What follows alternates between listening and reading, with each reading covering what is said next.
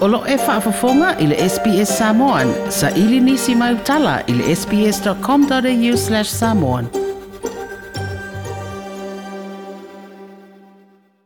Ua toi foi mai le palemia o se talia Scott Morrison le sa fai malanga atu ni usida mo tala noanga ma le palemia o le atunu Jacinda Ardern.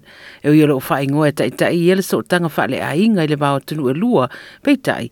E le o mea uma e tau fai mariri e uma iai i Queenstown i New Zealand na whairo i ei pāle e to o lua ma whao ngā aisina teimi e tō mana tua i le Anzac i le nofonga le Arrowtown War Memorial Park ma tau whai māriri ai le nei teimi o le whaamai e peo na awhiai le lalolangi e ao ona matua i a tiri ai o na wha i a so o tanga i le vāo atunu e lua.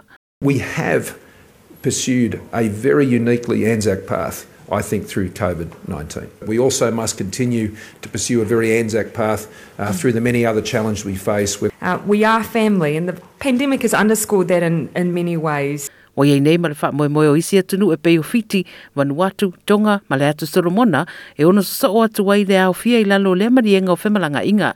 E ui whai mai Ardern o le saunga le mua tangata sitseni o nei atunu e le ma whai o na tuuina i se tūlanga la matia. Uh, Australia and New Zealand share an enthusiasm for where it is safe to do so, exploring additional options for expanding the Trans Tasman bubble. However, um, we both acknowledge that we want to maintain the freedoms we have.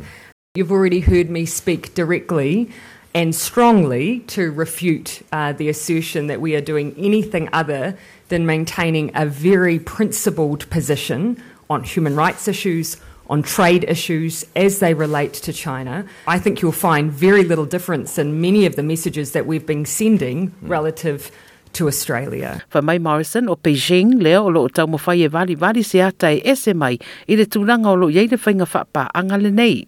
As great partners, friends, allies, indeed family, there will be those uh, far from here Fa mai a ne le tala whea ngai le tūranga mai le mawai se whesoa ni mole mafutanga atunu e lua. Of course, one thing we'd say is that, in our view, sometimes Australia deports Australian criminals. We've, of course, reiterate our ongoing view on the issue of the cancellation of citizenship on issues of deportation. Australia is, yeah, together with New Zealand, some of the most, I would argue, the most successful immigration countries anywhere in the world. And one of the reasons you are able to achieve that Ua wala auria fo ina ele parimia o New Zealand, ele parimia Scott Morrison, ina ia awa iatu le whonutanga le APEC, e tari malo ai New Zealand masina fau, a loo fuafua fo e whai maranga mai a Derni Australia nei, i le masina o Iulai.